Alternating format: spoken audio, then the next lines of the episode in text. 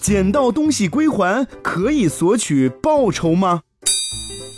平时丢了钱包，谁都会急得不得了，不仅仅是因为钱包里面有钱，更因为里面有很多东西补办起来很麻烦，比如说银行卡、信用卡、优惠卡、身份证等等等等等等，办起来都很麻烦。Oh no！为了尽快找到遗失的钱包，很多人都会选择悬赏寻物。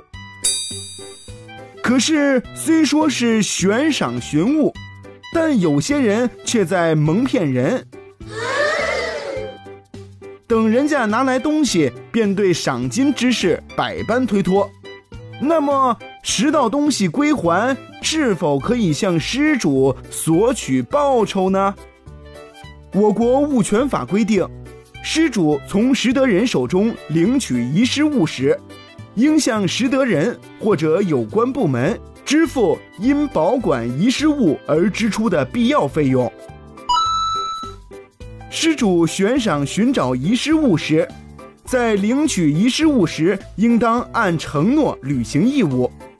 也就是说，既然发布了悬赏广告，那么一旦钱包拾得者向其返还钱包，那么失主就有支付承诺的赏金的义务。当然了，如果是小偷冒充返还者，那就另当别论啦。